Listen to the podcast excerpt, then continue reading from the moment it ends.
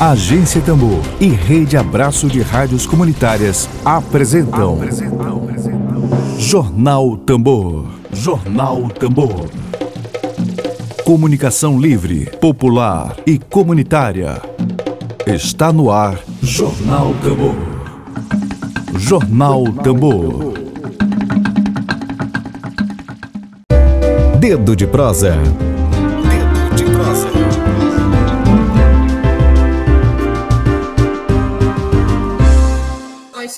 Vou chamar o jornalista Emílio Azevedo, que também integra aqui o coletivo da agência Tambor. Ele já está aqui a postos com a gente. Bom dia, Emílio. Tudo bem com você? Bom dia, Lívia.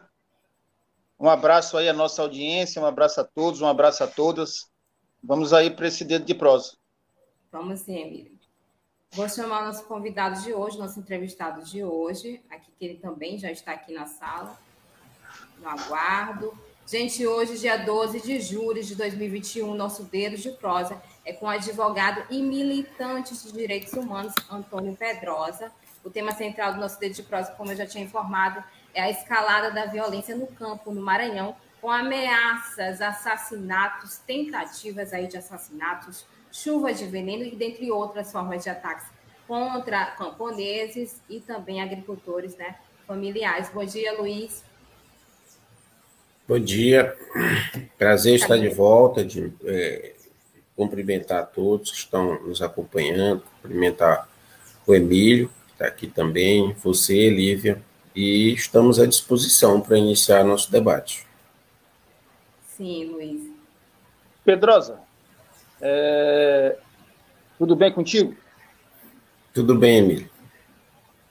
Rapaz, é, eu queria começar essa, essa nossa conversa é, querendo tirar uma dúvida se é coincidência ou, ou, é uma linha de raciocínio. Seguinte, no início desse ano, é, houve uma tentativa da OAB de interferir, de modificar não é, a ação dessa comissão que foi criada pelo atual governo do Maranhão, pelo governo Flávio Dino, a COSCV, que é uma comissão que lida com mediação de conflito. Né?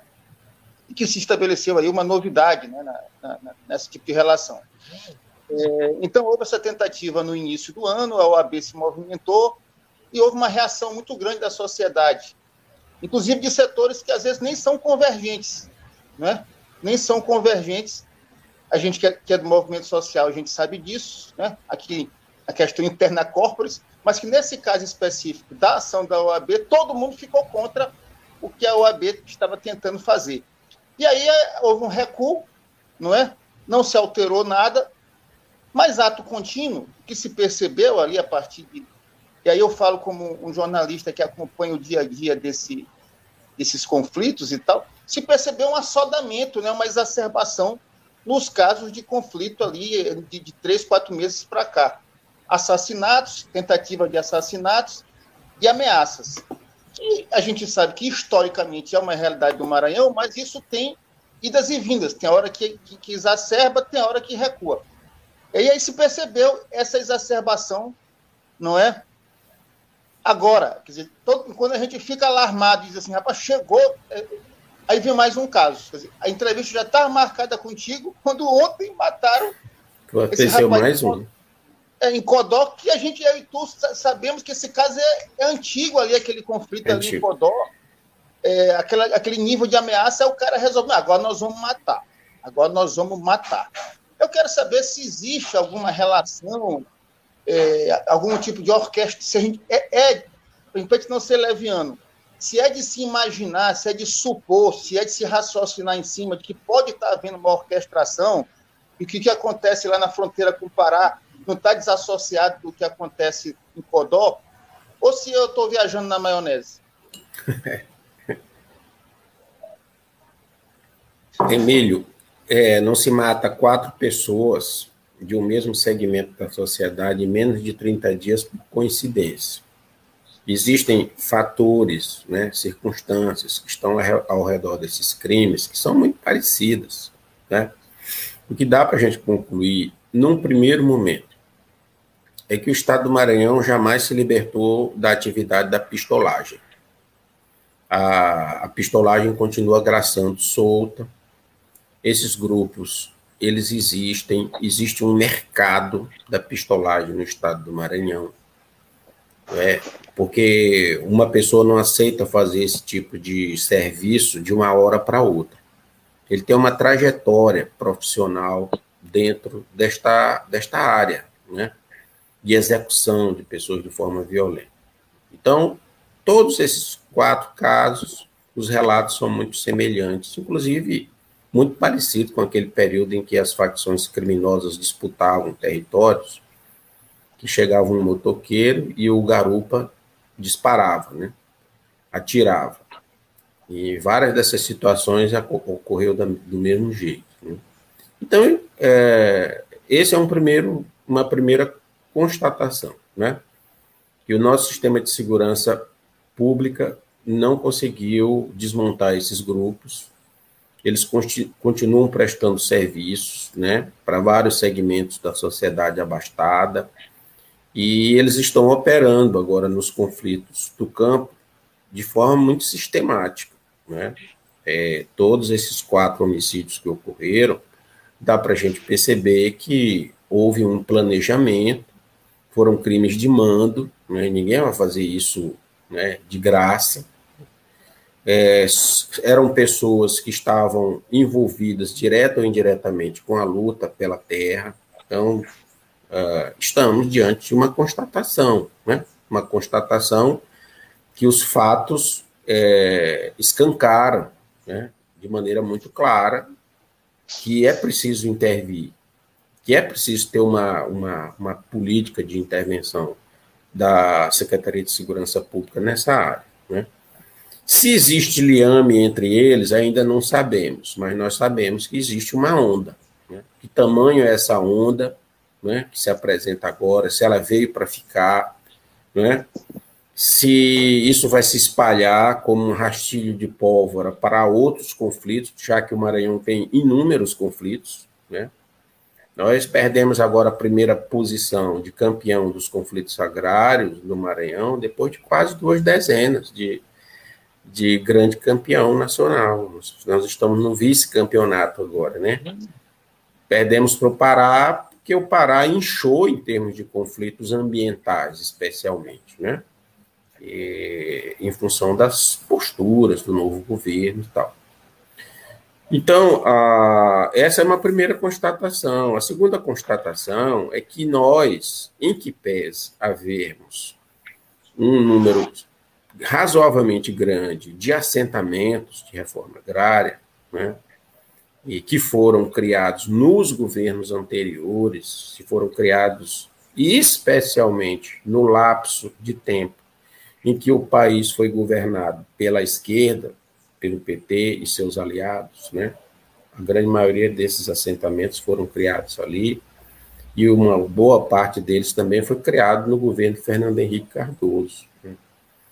Foram os dois maiores recordes pontuais de criação de assentamentos de reforma agrária, foram nesses dois períodos, né? É, e com uma, uma, um dissenso muito grande já na reta final do governo Dilma. Né? É onde o Brasil mergulha naquela crise né, das commodities e tudo aquilo que se viu, né, as consequências políticas que se, que se viu. Uh, esses projetos de assentamentos, essas desapropriações, né, elas não foram capazes de libertar o trabalhador rural do seu sofrimento, da miséria, da pobreza. Nós temos a metade da população em situação de, de pobreza e de miséria. Os projetos de assentamento, embora tenha tido esse esforço de criação deles, é, tanto o governo estadual como o governo federal não conseguiram projetar esses, esses, esses assentamentos dentro de uma política de desenvolvimento rural. Então, os projetos de assentamento, na sua grande maioria, estão abandonados. Né? E nem o governo do Estado e nem o governo federal podem, nesse aspecto, falar mal um do outro. Né? Eles estão no mesmo patamar de prioridades.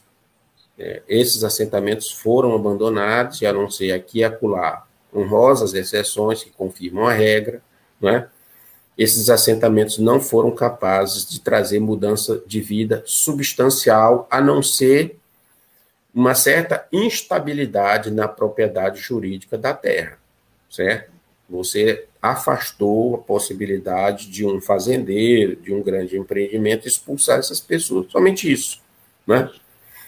É, você não tem como eixo central de desenvolvimento no estado do Maranhão nada que signifique soberania alimentar, nada que signifique prioridade do eixo de desenvolvimento a partir da agricultura familiar.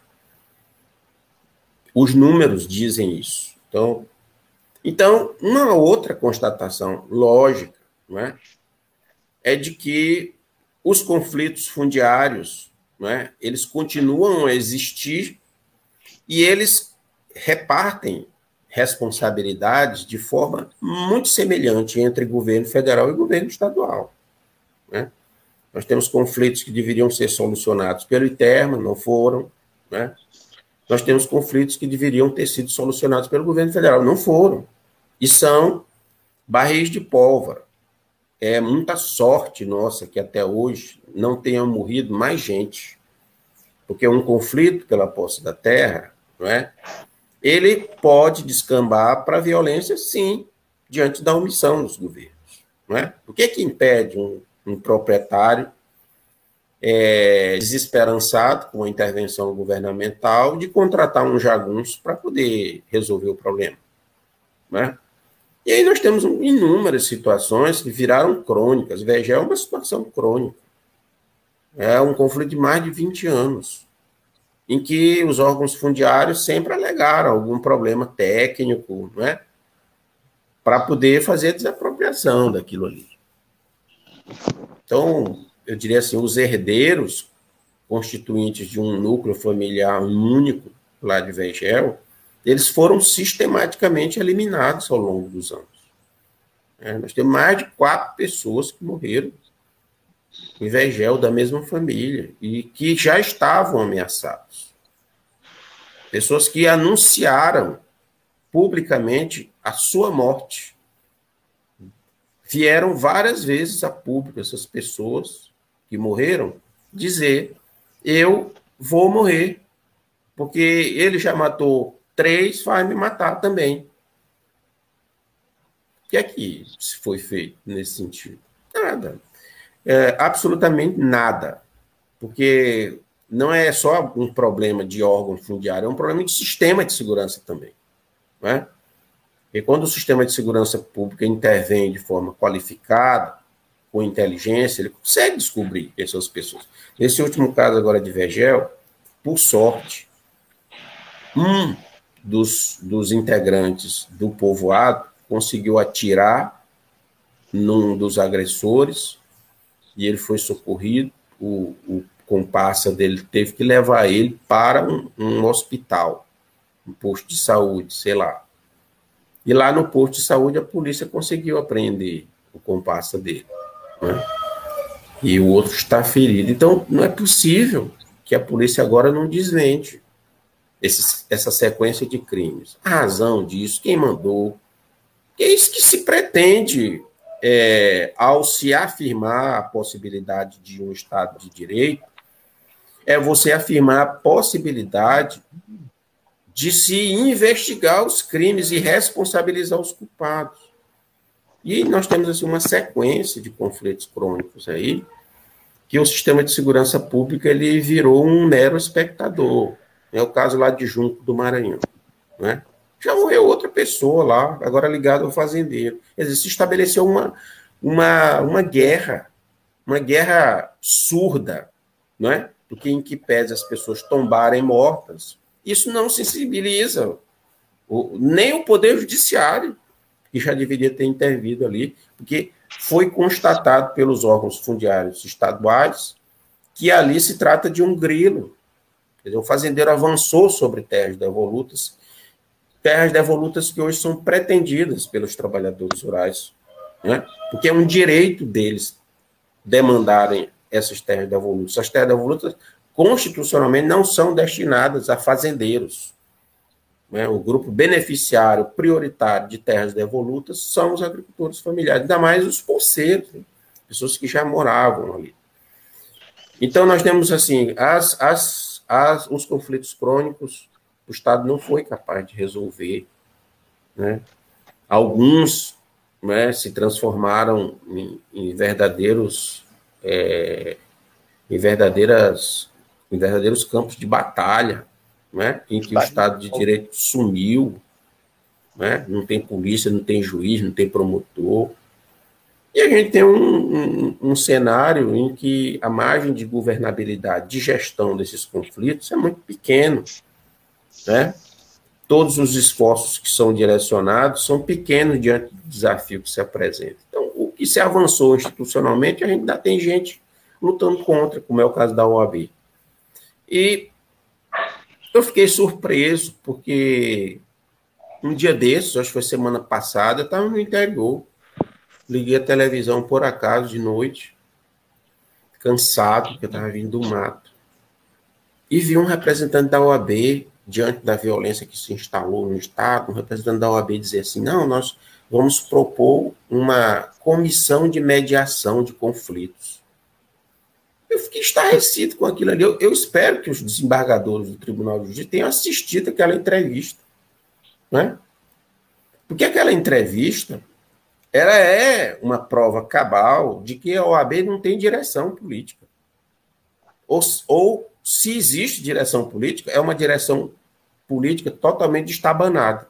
Porque, de um lado, a OAB tenta acabar com a COECV, o mecanismo institucionalizado de mediação de conflitos, que disponibiliza para as instituições do Poder Judiciário, o sistema de justiça, toda a, a, a estrutura das secretarias estaduais, articula os municípios institucionalmente, como já, foi, já foram resolvidas várias situações desse tipo, né? É, que só foram resolvidas porque a estrutura do poder público ficou à disposição. Né? Você arregimentou defensoria pública e tal. Imagine você propor, no lugar da COSCV, uma comissão para tentar fazer mediação de conflito sem a estrutura do Estado, entendeu? É uma COSCV piorada que eles estão propondo. Né? Então, se a OAB quer, quer conciliação, quer mediação, por que, que a OAB não reforça a que já existe, com tantas dificuldades, com, né? com tantos adversários, podia pedir até assento, né? para poder, inclusive, saber como funciona por dentro. Né? Essa OAB que está aí, ela entrou com uma ação direta de inconstitucionalidade em cima de um regimento interno ultrapassado, já tem um regimento interno mais atualizado da, da COECV, e eles estão impugnando coisas que não estão em vigência. Quer dizer, para uma ordem de advogados, isso aí é o fim da picada, né? É como você entrar com uma ação direta de inconstitucionalidade contra um dispositivo já revogado. Entende? Você está pleiteando o nada para coisa nenhuma. É isso que está acontecendo. Então, ele está num estado é, em que não há oposição política, entendeu? Não tem oposição política no Maranhão. O que existe é um modelo de desenvolvimento extrativista que um determinado segmento da esquerda herdou da direita e se levou adiante. É só você olhar o número do Maranhão e você vai ver que os principais produtos de exportação do Maranhão continuam os mesmos do governo da oligarquia Sarney. São os produtos primários é, decorrentes do agronegócio. E a infraestrutura que está sendo criada, inclusive nesse governo supostamente de esquerda, é a infraestrutura para poder beneficiar novamente e exclusivamente esses grupos. Não tem diferença do ponto de vista estrutural. Né? Então, nós estamos reclamando aqui de, de coisas antigas. Quer dizer, eu diria assim: teve alguém que escreveu Questões Agrárias no Maranhão Contemporâneo. Foi Alfredo, escreveu um livro. Pretendo até ler. Agora, foi publicado recente. Né? E eu tenho certeza que essas questões agrárias do Maranhão Contemporâneo, que estão lá, elas estão envelhecidas. Porque não existe contemporaneidade nos conflitos agrários do Maranhão. Eles decorrem de uma estrutura arcaica que ainda não caiu é podre, né? ainda não caiu porque não tem alternativa, certo? Nós não temos alternativas viáveis para poder contestar, reafirmar um projeto de nação, de, de possibilidade de governança, né? em que um segmento importante da classe trabalhadora esteja inserido. Nós temos 48% da população como trabalhadora rural. Não é? E é, é, é, inimaginável que um Estado como esse não tenha um programa para poder incluir essas pessoas nas suas políticas públicas. É inimaginável. Você pensa num tal de IDH sem regularização fundiária. É, IDH sem regularização fundiária, não é? É você ir para o Rio sem o, o anzol e o caniço. E o barco? É você ir, e o barco. É, isso é canoa né? E sem a rede de pesca, sem a tarrafa. É você ir para a batalha sem um fuzil. Né? Então, é tudo muito aquém dos desafios que não é a contemporaneidade que está apresentando para nós, é muito aquém dos desafios que o projeto de colonização impôs a nós. Nós não conseguimos quebrar o projeto de colonização. Ele continua o mesmo. Né? Primeiro escravizou o indígena e expulsou da terra. Depois eles avançaram para os africanos, depois que essa terra foi, foi, é, é, foi tomada, foi conquistada. Né? E eles, desde aquele período, continuam a mesma lógica. Primeiro, a lógica de desenvolvimento do Marquês de Pombal, produtos primários né, voltados para exportação, monocultura. Hoje, o que é? Coisa. Produtos primários voltados para exportação, monocultura, grandes empreendimentos, com uma sofisticação muito maior, não é? Modernas tecnologias, investimentos em infraestrutura e logística, apoio político, mudanças legislativas para poder consolidar esse domínio, não é? esse extermínio, essa colonização. Mudou o quê, doutor? Certo? Então é preciso a gente fazer essas reflexões aqui no Maranhão. E eu não vejo nem partido político fazendo essas, essas, essas reflexões, certo? Nós estamos numa, numa, numa miséria política tão grande que nós não, não temos condições nem de falar, nós não temos um espaço para a gente poder constituir um núcleo de resistência política a isso. Primeiro a gente tinha no Maranhão esses núcleos de resistência política, né? porque a boca de todo mundo era doce para poder falar mal da oligarquia Sarney. E depois que saiu a oligarquia Sarney, né? que o novo projeto político tem 215 das 217 prefeituras. Quem é que vai, vai, vai falar? Né? Quem são os profetas que falarão? Eu acho que isso, isso é uma questão porque isso não vai se resolver fora do campo da política, né? Nós precisamos ter limites para isso, nós temos que enfiar uma cunha nisso. Como é que vamos fazer? Né? Nós, nós temos uma miséria política, efetivamente. Então, eu acho que o Estado é violento por conta disso tudo, né? e especialmente porque ele não tem uma alternativa. Política é isso. Né? Exatamente. Pra esse, esse... Lívia, eu vou te, eu vou te desculpa aqui, pedir licença Fica só para. É, eu vou passar a palavra para ti. Acho que o depoimento de Pedrosa é importante, necessário. Acho que no estado como o Maranhão o debate é fundamental, a crítica é mais fundamental, ou tão fundamental quanto o debate. Sem isso não se avança, sem isso não se muda. É muito importante e me, e me causa esse, esse. Tu falaste em oposição, Pedrosa, é impressionante. É um semestre inteiro de violência, 42 deputados estaduais Nenhum parece, se, se, pronuncia. Parece Nenhum que está acontecendo na Lua. Parece que está com problema. Não, na Lua não. É fora do sistema solar. duas tentativas, duas tentativas de mudança, uma da lei de terras e outra da lei ambiental, para beneficiar esses mesmos grupos privilegiados do campo. Ninguém se pronunciou. Ninguém e, e ocupou a tribuna para falar nada. E você tem ali alguns que são ligados ao latifúndio, muitos. E os que Sim. não são ligados, e os que não são, os que não têm é, articulação direta, causa espécie o silêncio, né? E aí Sim, porque que... a gente tem nós nós estamos encurralados, né? Nós ficamos encurralados, porque de um lado nós estamos encurralados politicamente e do outro nós estamos encurralados economicamente. Porque o sistema político está servindo a esses do, essas duas colunas de sustentação. Quem não está subserviente por política, está subserviente por interesses econômicos. Então, o novo domínio político do Maranhão conseguiu unificar os interesses da classe política e dos fazendeiros e dos grandes empreendimentos contra nós. Certo? No caso de Codó, no caso de Codó, se não, eh, se não me falha a memória, é, existem deputados que tinham interesses é, alinhados com os latifundiários. Eu, eu, eu, se eu não tiver enganado, o César Pires, o César Pires não é aliado do, do, do pessoal da terra, ou estou enganado?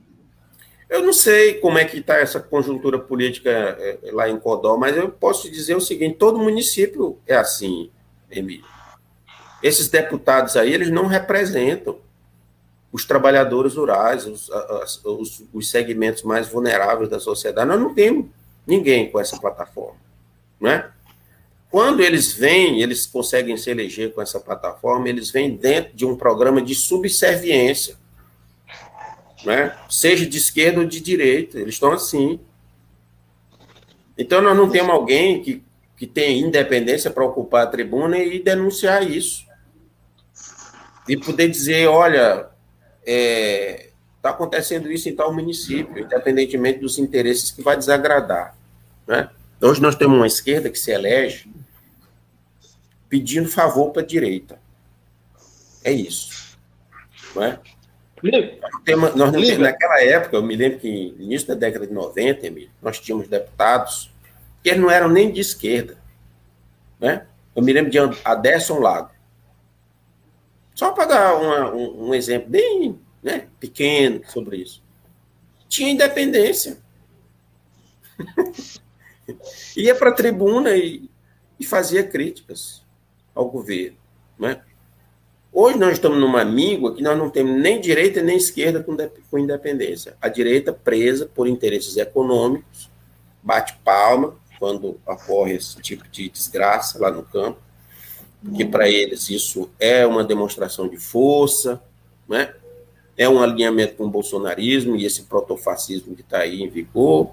E nós temos o, o, o outro lado que tem medo de se pronunciar e perder espaços de poder, privilégios de poder, dentro do grande esquema né, é, é, é de, de, sustentação política que existe hoje dentro do governo. Então as pessoas estão caladas. Né? E, a, e a gente não tem uma caixa de ressonância, de denúncia no parlamento, né? e, e muito menos nas câmaras de vereadores. Então, a, a, a, gente tem que pensar na nossa própria miséria política, nós temos que ser realistas, né? Para a gente poder conceber algum tipo de resistência. É verdade. Lívia, e o povo aí é, na. Pois é. Tá falando tá bem de Pedrosa ou tá falando mal dele? Em live, mas antes disso, Emílio, de dar menção aqui ao público, a nossa audiência que está chegando aqui né, em peso. Pedrosa, é, é extremamente necessário que as autoridades competentes né, tomem aí medidas para que esses crimes que vêm acontecendo aqui no estado do Maranhão não fiquem impunes, né? É, quais são as estratégias, assim, que as autoridades é, poderiam adotar para, pelo menos, sanar um pouco, né, desses crimes que vêm acontecendo é, no último mês foi registrado quatro, né? Contando com esse de agora, de ontem, gravíssimo. É, além, é claro, da necessidade do modelo, né? De, do modelo do agronegócio que a gente vem é, presenciando, que assim para uma reforma agrária popular, não uma reforma agrária assim clássica, contemporânea, como você disse para a gente. É. Fala de, pública, fala de política pública de segurança, né, Lívia? Já, falta tudo, né? Pois é. E eu, eu vi um tempo aí que o pessoal chamava Família SAF, Secretaria de Agricultura, Família SAF. Virou empresa, né? Porque se vê no supermercado Mateus, essas coisas, né? Família SAF. E o que é que fez? Criamos com muito esforço, e eu não estou dizendo que não foi bom, não. Eu acho que em relação a um quadro anterior, que nem Secretaria de Agricultura Familiar existia, né? igual a, a COECV. Tem que ter um estado como esse, tem 48% da população. Isso quando diz o IBGE, porque sabe como é a medida do IBGE? Aquela turma que fica na periferia do, das cidadezinhas do interior, tudinho tem roça. Eles são considerados população urbana pelo IBGE. Nós temos 48% da população urbana. Né? E um estado desse não ter SAF, não ter Secretaria de Agricultura Familiar. Agora, como é que está operando a SAF? Ela está articulando um projeto de desenvolvimento? Ou ela foi criada só para poder maquiar alguns interesses, né? E, e fazer com que o governo possa transitar nesses grupos sociais de apoiamento político? É só isso? Porque para mim, SAF não é, não é só isso. Não é para fazer sorteio, né? De, de, de sementes, né, de máquinas para triturar a ração. Isso, isso eu vi, é muito mas não é para isso que serve SAF.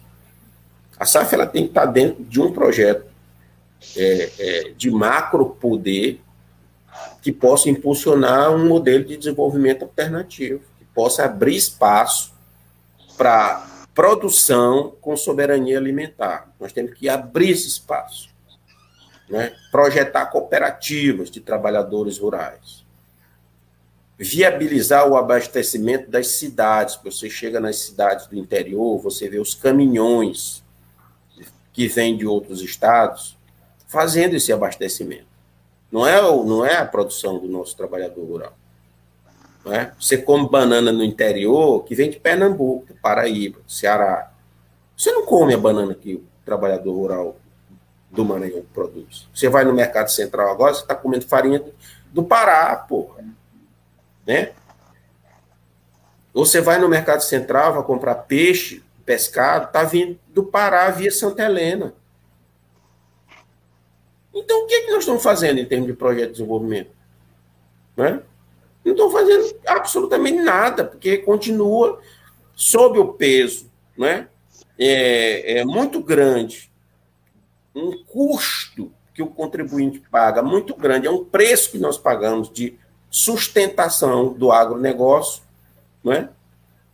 É, é 48% da população é, do Estado sustentando uma lógica de desenvolvimento fundamentada no agronegócio, no extrativismo. Quando eu falo do extrativismo, não é o extrativismo das quebradeiras de coco, não. É o extrativismo da monocultura em cima das matérias-primas inclusive o minerário. Né? O Estado sendo entregue para esses grandes empreendimentos, e nós não falamos de soberania alimentar. O que, que é. Qual a banana que tu come, é, Emílio? Vai no eu mercado central.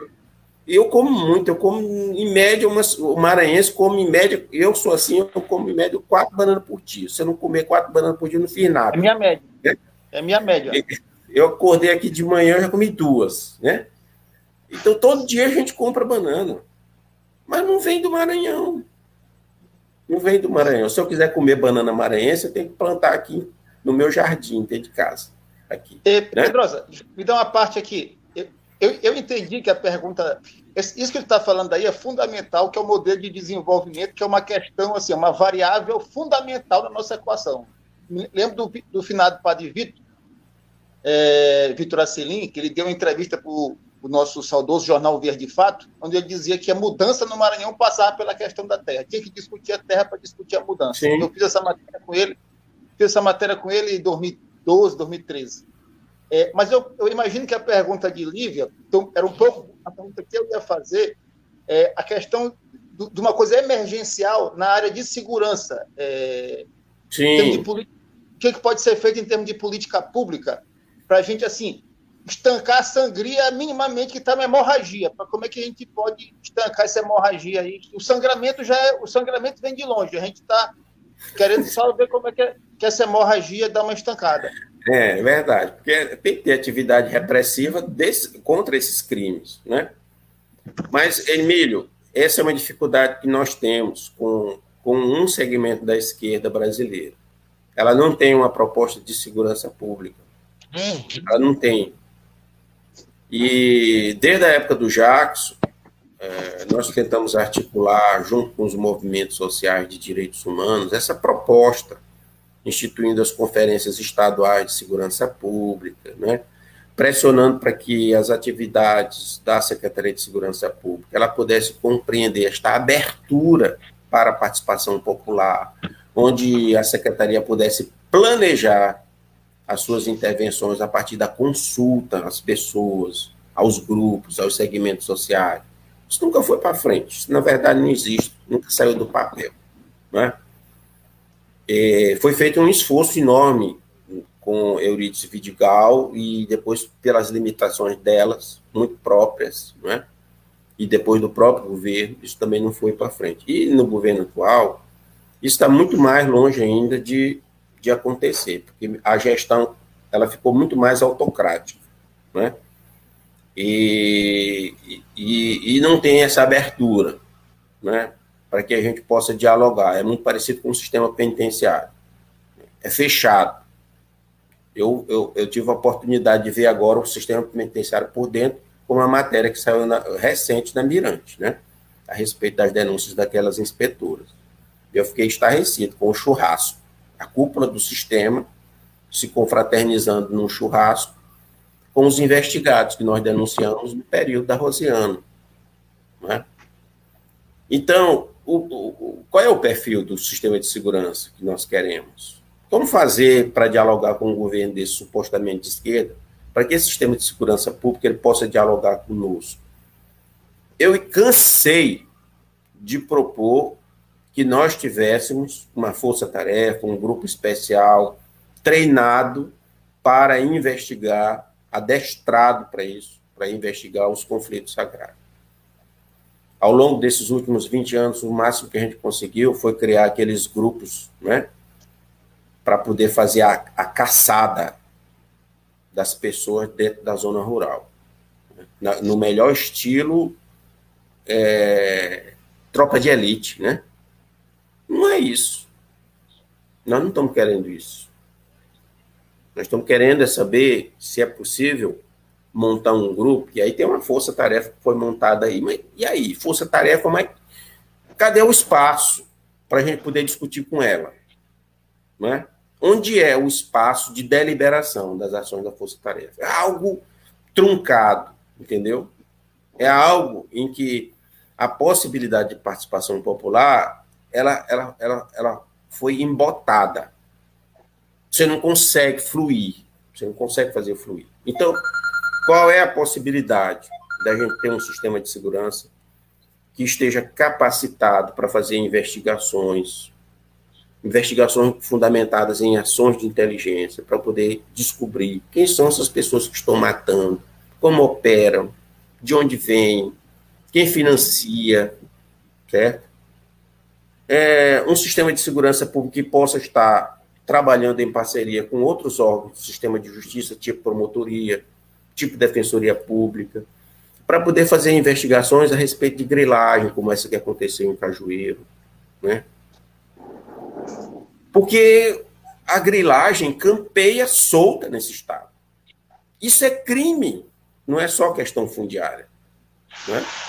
Se você é capaz de fraudar um documento cartorário, né, você está em situação de flagrância, inclusive, você está dentro do terreno, né, e, e você está dentro do terreno fundamentado num, num, num, num documento cartorário fraudado, criminosamente não tem essas investigações. Você vai lá no Parque do Mirador, tem inúmeros fazendeiros, inclusive fazendo car dentro do, do parque, dentro das, das, terras indígenas. Não tem uma notificação do sistema de segurança pública contra essa turma. Não é? E aí nós temos as situações limite que envolvem o próprio governo. Quem é que está autorizando desmatar? Não é? Por que é que as pessoas estão pulverizando por veneno? Por que, que só os casos paradigmáticos são apurados depois que a denúncia sai nos jornais? É só sair uma denúncia a nível nacional, aí você vê um corre-corre de instituições governamentais, né, para poder tomar providência. Mas aquele caso é só um pontual. Nós queremos saber assim, quem autoriza Né? Qual é a secretaria de governo que autoriza a pulverização por veneno, daquela forma? E o desmatamento que ocorre lá no, no Cerrado, na região do Baixo Parnaíba, né? Os campos naturais, é? Por que é que as operações de governo foram interrompidas? Para retirar aquelas cercas ilegais dentro dos campos públicos alagados da Baixada. Por que é que parou? Como é que nós vamos fazer? Como é que nós vamos fazer um plano de manejo da APA da Baixada? Quem é responsável por isso? Sabe o que é que andou? Né? O zoneamento ecológico e econômico do Matopiba. Já é 70% do mapa do estado do Maranhão. Já está sendo destinado para o Matopiba. Isso andou rapidamente. Né? E as outras questões não andam. Então, nós temos uma, um regime de escolhas, né? de prioridades, e, e um regime discursivo totalmente diferente. Um regime de discursos né? de aliado, de sensível, de promotor de um desenvolvimento diferente do desenvolvimento oligárquico. Mas na prática não, não é assim que está funcionando. Né? Na prática, nós continuamos sob o império de uma lógica de desenvolvimento oligárquico, viturinista, eu diria assim. Nós não saímos disso, verdadeiramente falando. Né? Pedrosa, a gente já está aqui. Emília, quer falar alguma coisa? Seu microfone está desligado. Eu, eu queria, assim, eu queria que o, o, uma declaração do Pedrosa para o emergencial. É, a crítica ah, é muito pertinente, necessária. Ela, ela, ela, ela, essa crítica, esse, esse programa que a gente está fazendo aqui, vale um seminário, debate, que já foi feito aí, né? Carajás 30 anos e tantas coisas. Sim. Eu digo assim, como te perguntei há pouco, o que, que a gente pode é, é, impedir que mate ali um, um, um, gamela em Viana, que mate ali um cara ligado ao Padre Chagas em Chapadinha, que mate mais um lá no Junco, que mate mais um em Codó? É, é, é, que que tu, tu que é um militante, porque tu és um militante de direitos humanos, tem relação com o Sindicato de Trabalhador Rural, com a Sociedade de Direitos Humanos, já foi da OAB, já foi candidato a governador. Qual é a proposta de curto prazo? De curto prazo Emílio, um secretário de segurança que tivesse um pouco mais de preocupação com os, os, os crimes ocorridos no conflito fundiário, já teria convocado uma audiência pública para discutir isso e já tinha pedido para os movimentos sociais apresentarem a relação de todos os conflitos fundiários do estado do Maranhão. E ele já teria planejado uma estratégia de intervenção para os mais graves e uma estratégia de intervenção fundamentada na criação de forças-tarefas, delegados regionais operando, né? É, tomando depoimento, fazendo investigações. E isso é o dever de casa.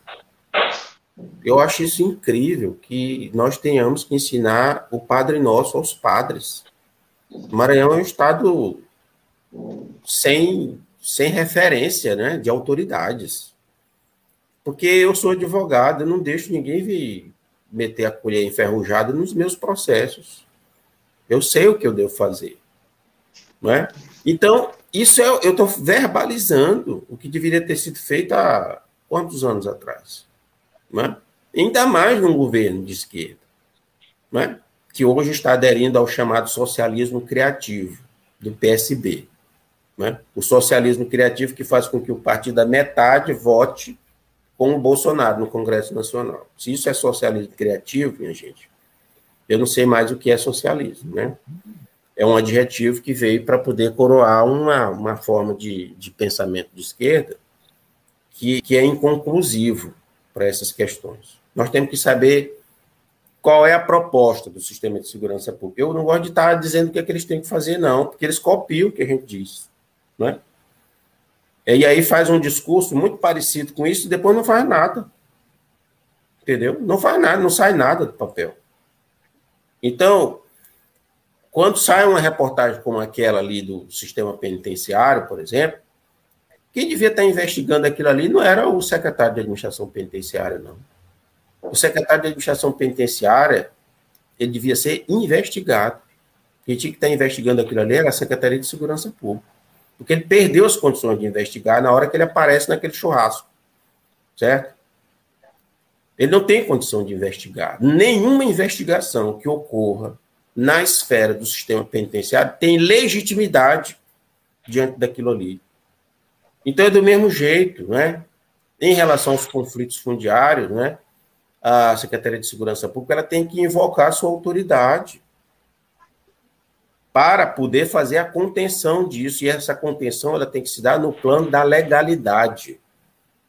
Não é criando grupos né, de, de caça a seres humanos dentro do mato que nós vamos conseguir resolver esse problema. Nós temos que conseguir dentro do plano das investigações, né? onde essas pessoas possam ser responsabilizadas, independentemente de desagradarem as oligarquias locais. E será que é por isso que não tem as investigações?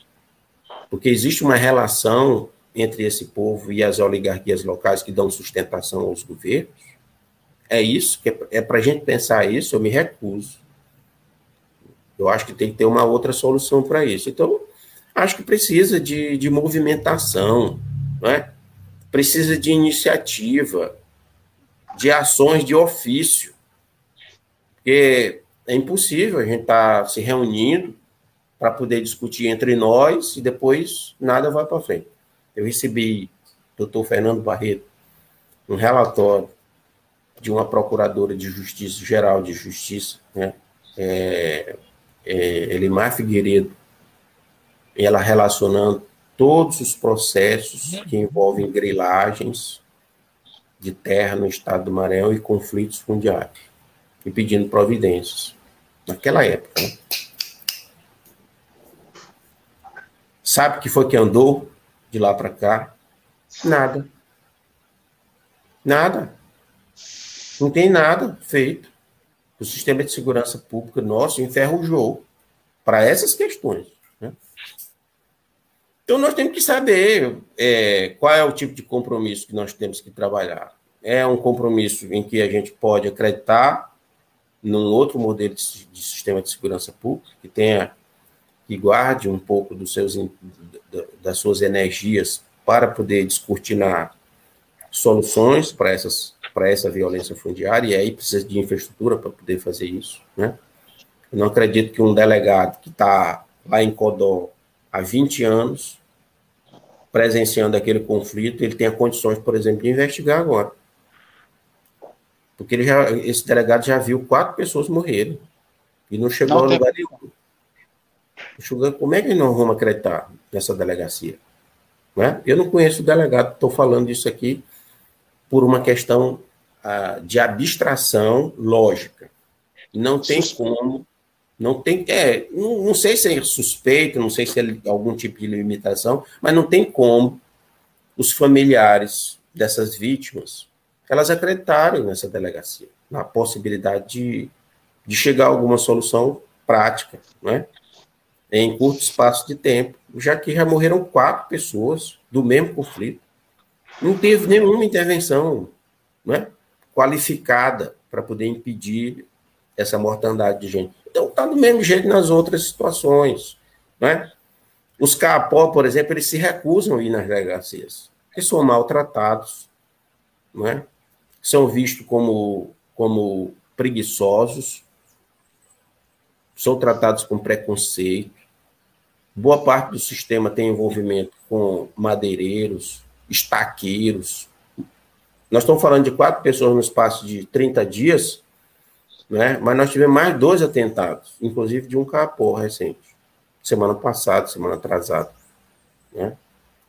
Quem foi que atirou no capô? Um estaqueiro é acostumado a, a, a, ter confrontos com os capola dentro, porque ele quer tirar a estaca dentro do território indígena. O que foi feito pelo sistema de segurança pública? Isso é competência da União Federal? Não. Não é competência da União Federal, que é uma atividade madeireira, clandestina, ilegal, criminosa, cuja competência é dos órgãos do governo do Estado, de instaurar os processos e responsabilizar essas pessoas. É? Então, é por aí o negócio, né? Nós temos que, que ter força política para fazer essa pressão, nós temos que ter um espaço de alternativa onde a gente possa comungar é, dessas estratégias de resistência, porque a, qual a estratégia do governo? Eu estou mais interessado agora em discutir qual a nossa estratégia de autodefesa. O que é que nós vamos fazer? Porque nós temos um governo fascista no governo federal, não é? E nós temos um governo de esquerda do Maranhão com todas essas limitações que eu acabei de relatar. Não é? Eu acho importante que tenha um discurso progressista no estado do Maranhão, no governo. Né? Em alguns momentos a gente fica até respirando aliviado de não ter um bolsonarista aqui no governo. Então, imagine quem né, um, votou em governador bolsonarista e tem agora um presidente da República, Bolsonaro, e tem um governador bolsonarista. É infelicidade que não é. E tem um prefeito bolsonarista. Imaginou uma trinca de bolsonaristas, né? É o, Maura é o, Jorge do governo, né? Maura é Jorge, o, governador. Exatamente. Então, é muito pior do que o que nós estamos atravessando aqui. Eu proponho que o governo abra possibilidades de espaço para a gente construir estratégias juntos. Se o governo do Estado do Maranhão quiser isso, eu apoiarei com todas as minhas forças. Eu acho que o papel nosso, dos movimentos sociais, é é dialogar e fazer avançar institucionalmente essas, esses espaços. Né? Por isso que eu defendo a CoSCV. Não é porque eu acho o governo bonito. Né? Por isso que eu acho que é preciso conversar entre nós, que a gente tem que saber essas diferenças, né? Do que é avanço institucional e do que é retrocesso. Então, acho que, que é por aí, Emílio, mas eu estou profundamente preocupado, porque nós eu estamos também atravessando uma conjuntura de, de limite, né? É e 2022 já está bem aí, né? Nós vamos ter mudanças seríssimas, profundas no nosso estado em 2022. Né? Vai ser, não vai ser uma mudança pequena, vai ser uma mudança profunda. Nós, vamos, nós, nós estamos com o, o candidato defendido pelo nosso governador, né? Ele está dentro do PSDB, talvez mude de partido, mas a cara dele é de PSDB. Né? Vai ser difícil maquiar o Carlos Brandão de forma que as pessoas não enxerguem nele um ruralista. Vai ser muito difícil. Né? E aí nós temos os outros que estão aí ao redor dessa disputa, que a gente não sabe se vão se, vi se viabilizar, mas que são matizes, né?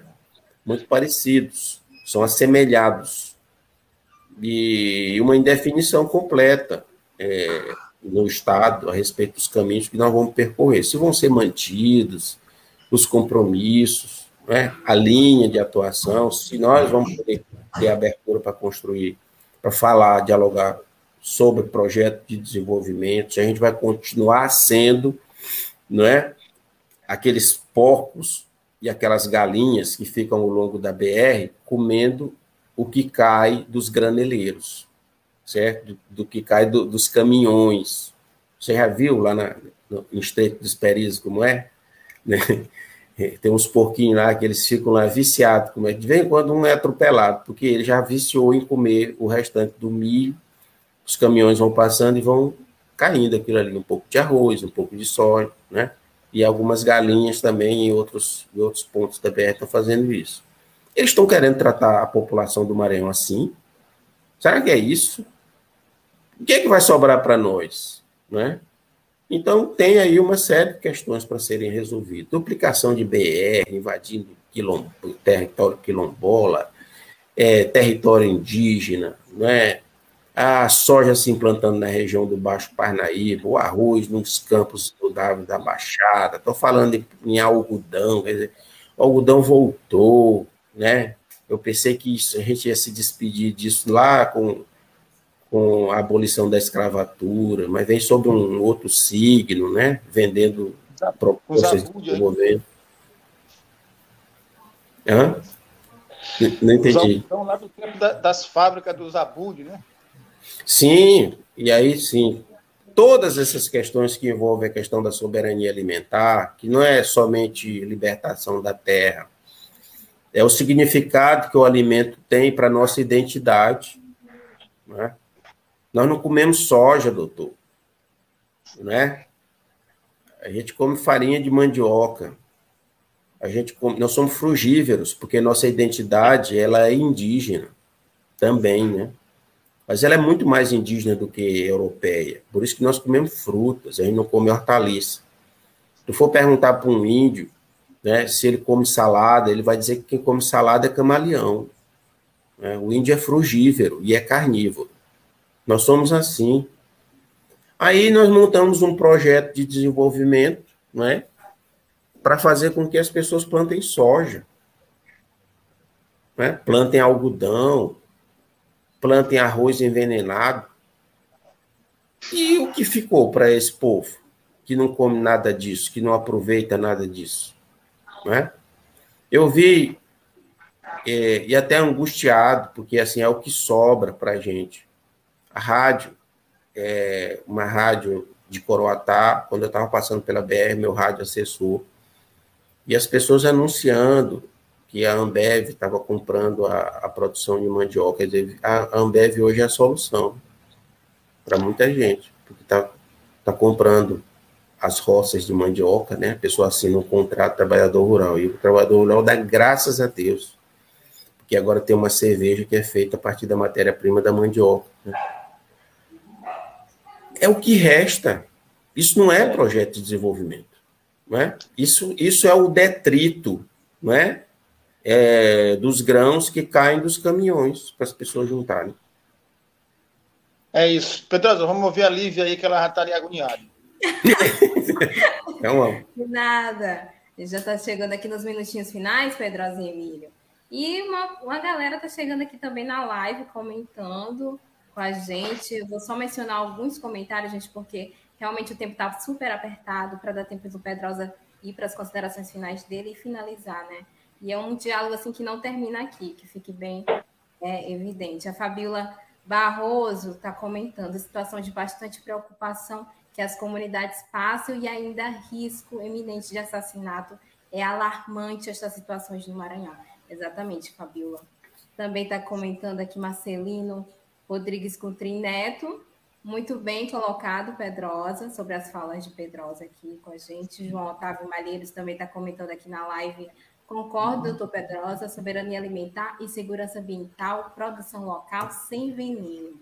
Também está comentando aqui com a gente é, o João, o João Hélio está comentando aqui também, é uma pergunta, na verdade, mas que fica aí no ar.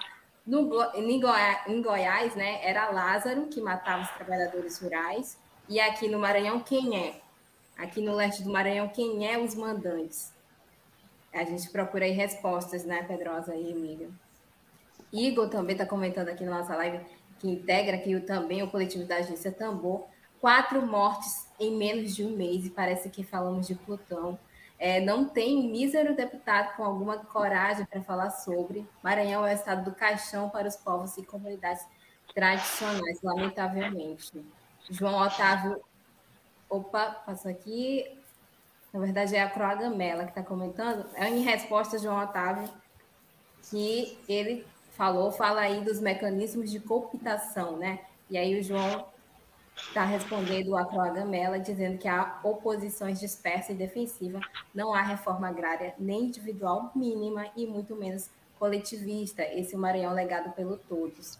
E é isso, gente. Marina tá, Marina Cunha acaba de entrar aqui. Boa tarde, Marina, pela sua audiência. Chegamos aqui aos minutinhos finais e, Pedrosa, queria te pedir logo as considerações finais para os nossos ouvintes e telespectadores.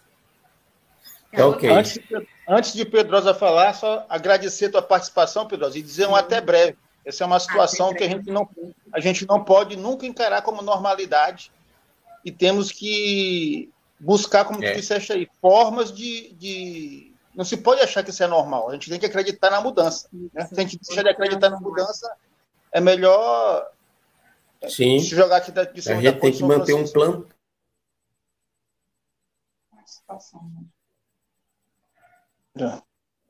Opa, deu uma travadinha em Pedrosa, na internet dele. Pedrosa, tá ouvindo a gente? Tô ouvindo aqui, caiu um pouco aqui, ah, né? Rapidinho. Sua imagem congelou. Ah, voltou. Certo, pode concluir. É.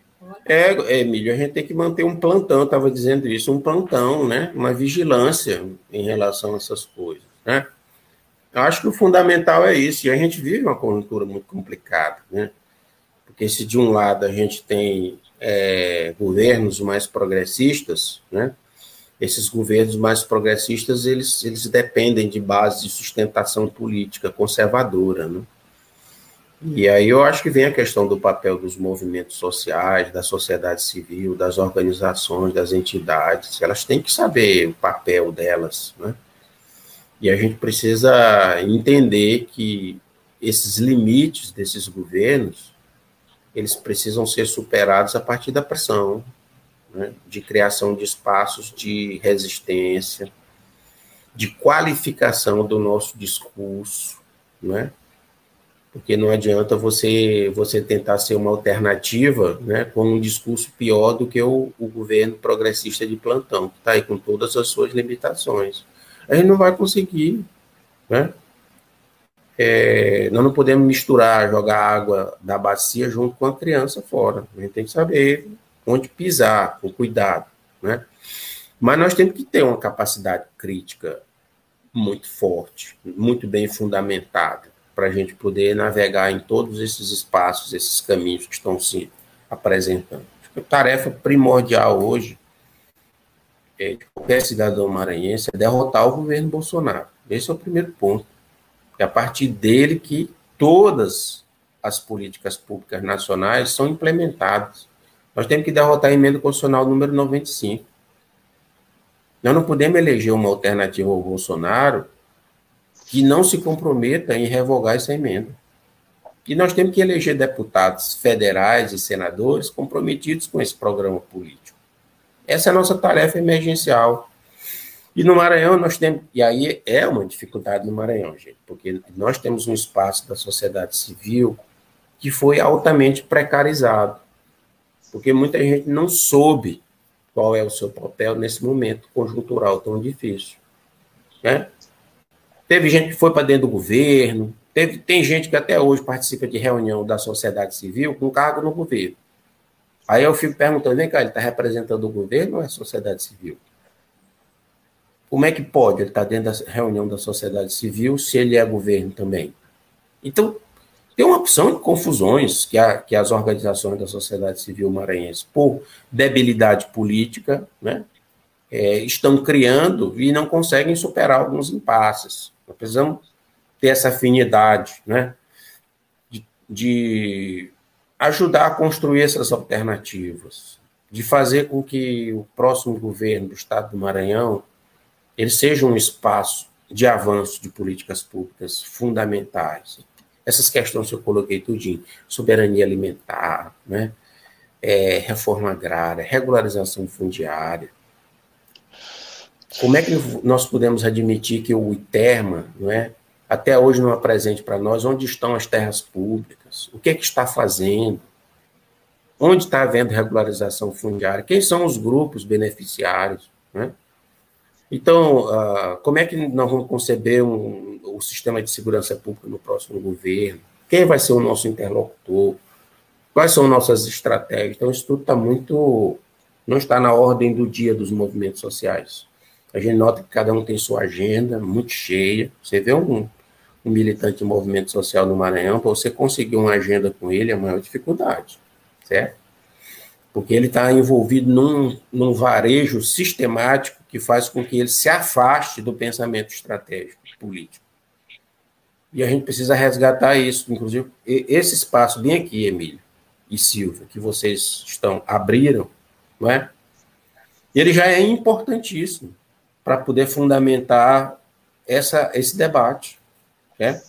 Porque a gente não para para fazer isso, Emílio.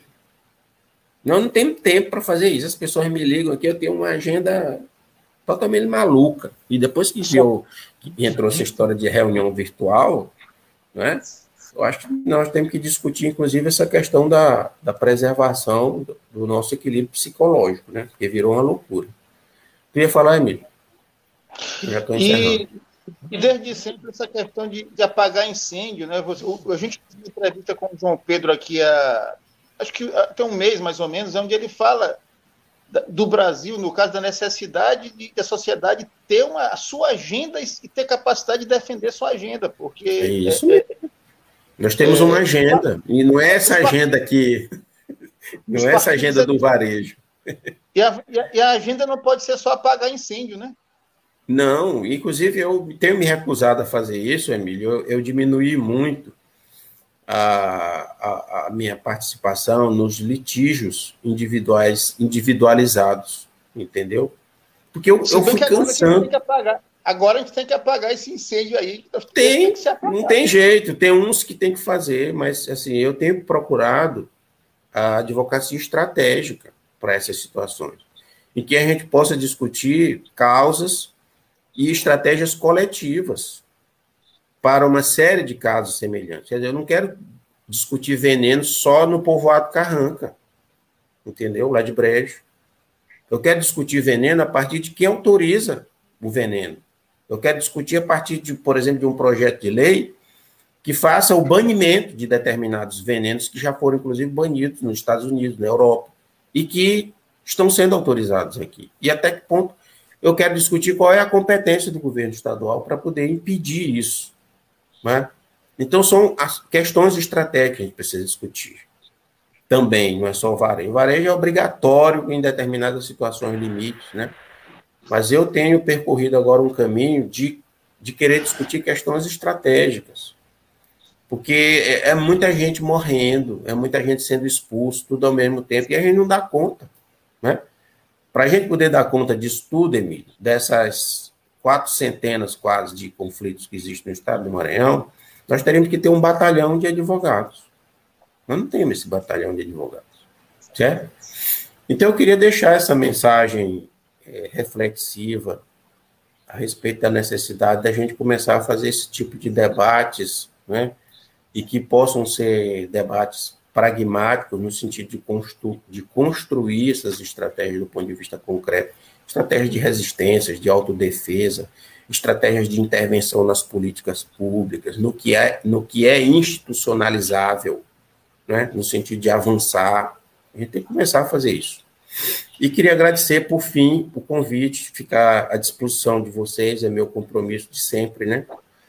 E também agradecer pela possibilidade de rever vocês, né?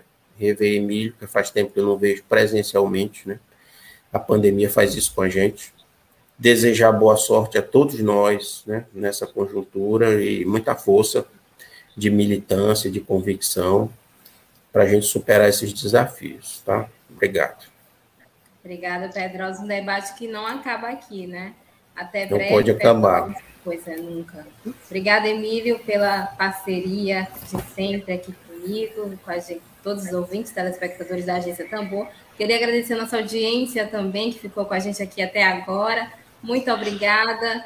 E uma, boa, uma ótima tarde né, para você, uma ótima segunda-feira. Eu fico por aqui. Até logo. Lembrando que esse programa, gente, vai estar disponível no Spotify e também matéria logo mais no site da Agência Tambor. É muito importante que vocês compartilhem a entrevista de hoje. Quem estiver aqui no YouTube, dê like também no vídeo, se inscreva no canal da Agência Tambor. É muito importante esse engajamento de todos e todes, não é mesmo? Então, obrigada, gente. Uma ótima tarde e até logo. Até mais. É. Valeu, pessoal. Um abraço. Tchau. Web Rádio Tambor. A primeira rede de comunicação popular do Maranhão. Comunicação comunitária. Livre, alternativa e popular.